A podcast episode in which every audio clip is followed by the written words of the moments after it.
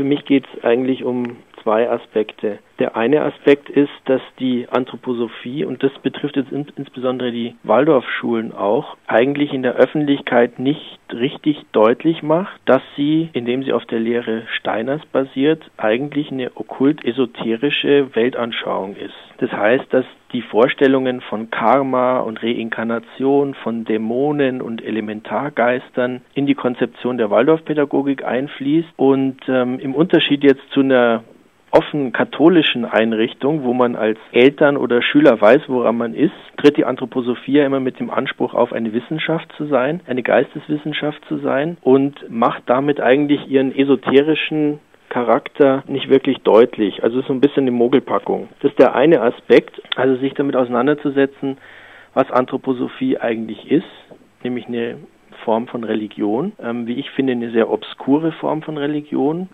so ein wilder Mix aus ähm, allen möglichen Religionen, äh, insbesondere auch mit diesen Vorstellungen von Karma und Reinkarnation. Und der zweite für mich ganz wesentliche Punkt ist, dass im Kern von Steiners Lehre eine bestimmte Rassenlehre, die sogenannten Wurzelrassen, stehen. Also die Vorstellung, dass die spirituelle Entwicklung der Menschheit auf dem Planeten Erde sich nacheinander ausdrückt in sieben verschiedenen Wurzelrassen, und jeweils die Angehörigen einer Rasse in einer bestimmten Zeit die spirituell führende Rasse sind. Weswegen Steiner davon ausgeht, dass die sogenannte weiße Rasse oder die arische Rasse für die Gegenwart die spirituell führende Rasse ist, während Asiaten als dekadent, Schwarze als ähm, kindlich zurückgeblieben und ähm, Juden als ähm, erstarrt, spirituell erstarrt bezeichnet werden. Also eine, wie ich finde, ganz klar rassistisch-antisemitische Lehre.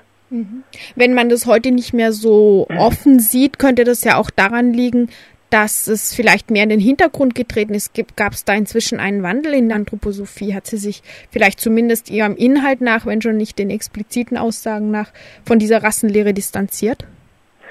Ich glaube, was sich gewandelt hat, ähm, ist das Umfeld, dass man sich inzwischen halt mit Rassismus kritisch auseinandersetzt, während es noch bis in die 70er und 80er Jahre hinein allein der Begriff der Rasse etwas war, was so pff, verwendet wurde in ganz normalen Schulbüchern von Wissenschaftlern und dass das zunehmend kritisiert wird. Das heißt, auf, auf einmal stand die Anthroposophie in den 80er, 90er Jahren da und wurde deswegen angegriffen. Die mhm. fiel vorher gar nicht so aus dem Rahmen. Und seitdem müssen sich die Anthroposophen mit, mit diesem Vorwurf auseinandersetzen und reagieren halt so drauf, dass sie das stets abstreiten oder versuchen, in irgendeiner Form zu rechtfertigen. Selbst das Bundesfamilienministerium hat ja vor einigen Jahren sich mit Waldorfschulen auseinandersetzen müssen in der Hinsicht, weil in Schulbüchern offen rassistische Inhalte gefunden wurden. Sind da jetzt Änderungen vorgenommen worden? Hatte das tiefgreifendere Wirkung? Nee, das hatte keine Wirkung. Also es ging 2007 um zwei Bücher von Steiner selbst, also keine Schulbücher, sondern Bücher von Steiner selbst,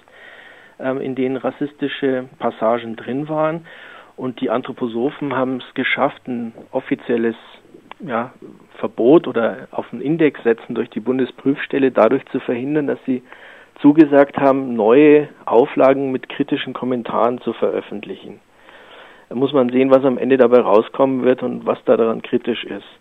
Und dann gab es den Fall, der liegt aber inzwischen schon mehr als zehn Jahre zurück. Da ging es um ein Buch von einem Schweizer Waldorflehrer, der da unter anderem geschrieben hat, der Keim zum Genie würde der arischen Rasse schon in die Wiege gelegt. Dieses Buch taucht in einer Broschüre auf, die die Pädagogische Forschungsstelle des Bundes der Freien Waldorfschulen 1998, also 1998, nicht im Jahr 1918, sondern 1928, herausgebracht hat, eine Broschüre mit äh, Literaturtipps für Klassenlehrer der freien Waldorfschulen. Und in dieser Broschüre war dieses Buch nicht das einzige, sondern da sind jede Menge Bücher drin mit rassistischen und antisemitischen Inhalten. Viele von diesen Büchern stammen auch aus den 20er, 30er und 40er Jahren, was nicht so leicht erkennbar ist, weil das ähm, jeweils neuere Auflagen sind, die in der Broschüre vorgeschlagen werden. Heute wird ja dann auch der Begriff der Rasse nicht mehr so offen verwendet, auch nicht mehr in diesem Milieu. Was ist dann an deren Stelle getreten, wenn der Inhalt trotzdem erhalten wird? Also im Regelfall ist dann von Kulturepochen und Kulturen die Rede. Also der Begriff Rasse wird da tatsächlich kaum noch verwendet. Aber vielleicht mal so ein kleines aktuelles Beispiel, woran man sehen kann, dass sich nicht viel geändert hat. Rudolf Steiner hat in Stuttgart bei einem Vortrag 1920 gesagt, die Asiaten seien senil und greisenhaft und sie könnten nicht selbstständig denken. Drei Jahre später hat er in einem Vortrag in Dornach in der Schweiz gesagt, die Japaner seien unfähig, irgendetwas zu erfinden und bräuchten immer europäische Anleitung. Das hängt wiederum mit seiner Wurzelrassenlehre zusammen, wonach die Asiaten und auch die Japaner eben dekadent seien und äh, nicht in der Lage, was selber zu machen. Und jetzt nach diesem Tsunami und Supergau in Japan habe ich in dem Märzheft der Zeitschrift das Goetheanum, das ist sozusagen das internationale zentrale Organ der anthroposophischen Gesellschaft. Da finden sich zwei Texte über diese Katastrophe in Japan. Und da heißt es dann, dass sowohl der Tsunami und das Erdbeben als auch die Reaktorkatastrophe eine Folge von Karma sind, von Menschheitskarma. Und da heißt dann, Zitat, Japan ist das einzige Land, in dem Atombomben abgeworfen wurden, Dasselbe Volk ist jetzt ziviler radioaktiver Strahlung ausgesetzt. Das ist das Schicksal Japans. Die materialistische Einstellung des Landes verursacht diese Situation. Im zweiten Artikel wird dann über die japanische Mentalität schwadroniert. Da heißt es Zitat, nach außen ist der Japaner scheu und zart wie die Reispflanze, nach innen unberechenbar feurig wie ein Vulkan. Nach außen wendend braucht er die Maske des Überpersönlichen, um das Gesicht und die Zartheit zu wahren nach innen aber den Elan stolzer Ambitionen. Japan habe sich immer fremden Einflüssen geöffnet, habe aber im Unterschied zu Europa nie sozusagen das selbstständige Denken und die Individualität entwickelt. Also da kommt dann diese Wurzelrassentheorie mit den verschiedenen spirituellen Niveaus äh, taucht in diesen Texten auf, ohne dass jetzt der Begriff der Rasse wirklich wieder verwendet wird. Ist der Eindruck richtig oder die Folgerung aus verschiedenen Erfahrungsberichten, dass diese Karma-Lehre auch sich auf die Waldorfpädagogik, zum Beispiel auf den Umgang mit behinderten Kindern, auswirkt? Grundsätzlich ist es so, dass Steiner und bis heute die Waldorfpädagogik davon ausgehen, dass die Grundlage von richtiger Erziehung, von wahrhafter Erziehung die Lehre von Karma und Reinkarnation ist. Das heißt, dass alle anderen äh, pädagogischen Ansätze eigentlich eine unwahre, unwahrhafte Erziehung sind. Das ist damit schon mal impliziert. Man kann es in der Zeitschrift Erziehungskunst nachlesen, wo im Jahr 2004 ein ziemlich ausführlicher Beitrag drüber drin war und wo es wieder heißt, Waldorfpädagogik baut auf einem Menschenbild auf, für das Karma und Reinkarnation die zentralen Tatsachen sind. Das hat für die Praxis natürlich Konsequenzen. Und zwar hat man sehr lange in der Waldorfschule versucht festzustellen, was für ein Karma denn die Kinder haben. Und äh, weil nun die einzelnen Waldorflehrer nicht wie Rudolf Steiner mit dem Anspruch auftreten konnten, sie seien große Hellseher, hat man ihnen so Handreichungen gegeben, wie sie am Äußeren der Kinder, also an der Körperhaltung, Körpergestalt, Nasen, Ohren, sonst was, feststellen können, was Kinder in ihrem früheren Leben waren. Da gibt es die Bücher von Norbert Glas, von dem Anthroposophen, die lange im Gebrauch waren und wo es so Ratschläge gibt. Da steht dann zum Beispiel drin, wenn jemand spitze Ohren hat, neigt er zum Lügenhaften. Und jetzt kommen wir auf den Bereich Heilpädagogik äh, zu sprechen. Das in der Zeitschrift Erziehungskunst noch 2004 die Behauptung aufgestellt worden ist, wenn man ein geistig behindertes Kind vor sich hat, dann war das im früheren Leben jemand, der gelogen hat, ein Lügner. Und weil dieser Mensch in dem früheren Leben gelogen habe, werde er wiedergeboren als jemand, der jetzt nicht mehr in der Lage sei, die Wahrheit richtig zu erfassen und schwachsinnig ist. Und dieser Zusammenhang, heißt in der Erziehungskunst, ist eine spirituelle Gesetzmäßigkeit, die der Geistesforscher Rudolf Steiner entdeckt hat. Das war jetzt ein Zitat. Der Erzieher solle sich vorstellen, dass er derjenige war, der im früheren Leben belogen wurde. Er müsse dem behinderten Kind verzeihen und ihm nun die Wahrheiten des geistigen Lebens beibringen. Der Erzieher arbeitet die karmische Schuld von Kindern ab. Man kann natürlich einerseits sagen, das ist eine unglaubliche Spinnerei, unglaublicher Hokuspokus, was da in der Waldorfschule, die ja auch mit staatlichen Geldern finanziert wird, betrieben wird. Aber schlimmer finde ich eigentlich, dass wenn man sich vorstellt, dass ähm, Lehrer, Pädagogen mit so einer Einstellung an Kinder rangehen, an Behinderte, dass das also Wesen sind, die von vornherein mit einer karmischen Schuld belastet sind, dann glaube ich, dass das zu ziemlich schrägen Ergebnissen führt und dass es auch sehr manipulativ ist, was da rauskommt. Gerade Waldorfpädagogik oder auf einem anderen Feld, zum Beispiel auch Demeter-Landwirtschaft, sind ja in der Gesellschaft sehr breit akzeptiert, weil sie durchaus auch ihre positiven Seiten haben, wie zum Beispiel Kinder bekommen einen Bezug zur Natur und auch zu praktischen Fähigkeiten vermittelt in der Waldorfschule und so weiter. Lassen sich diese Aspekte überhaupt irgendwie retten oder ist das problematische Denken Steiners so tief am Fundament der Waldorfpädagogik, dass sich das nicht trennen lässt? Man kann sozusagen oberflächlich an die Dinge rangehen und dann sagen, naja gut, also wenn die Kinder ein bisschen mehr über Natur mitbekommen, wenn es keine formellen Noten gibt und kein Sitzenbleiben, das ist an sich eine ganz tolle Sache. Aber viele dieser Dinge haben, und das ist für Eltern erstmal nicht erkennbar, wenn sie sich nicht damit beschäftigen, haben ihren esoterischen Hintergrund. Zum Beispiel diese ähm, Geschichte mit mehr Natur und, und mit Naturmaterialien arbeiten, geht davon aus, und jetzt zitiere ich wieder aus der Zeitschrift Erziehungskunst vom April 2011, da heißt es, der Mensch ist in der Natur von Elementarwesen umgeben. Das sind so Art Geister. Die seien in ihrer Erlösung abhängig von der inneren Entwicklung des Menschen. Und da heißt dann beispielsweise, wenn sich die Kinder im Unterricht mit Bäumen beschäftigen, dann geht es darum, denen klarzumachen, dass da Naturwesen, dass da Elementarwesen am Arbeiten sind. Und zwar tausend kleine Gnome unten im Wurzelraum eines Baumes, dann die Feuerwesen, weiter oben, die für die Früchte sorgen und Luftwesen, die den Baum umschwirren. Und dann über dem, diesen ganzen Elementarwesen steht dann ein Faun, der die Elementarwesen wiederum zusammenhält. Und über dem Faun stehen dann die regionalen Baumwesen und oben thront dann Pan als König der Naturwesen. Also alles das ist immer wieder rückgebunden in, in, esoterische Vorstellungen von Geistern und Dämonen, die uns umgeben.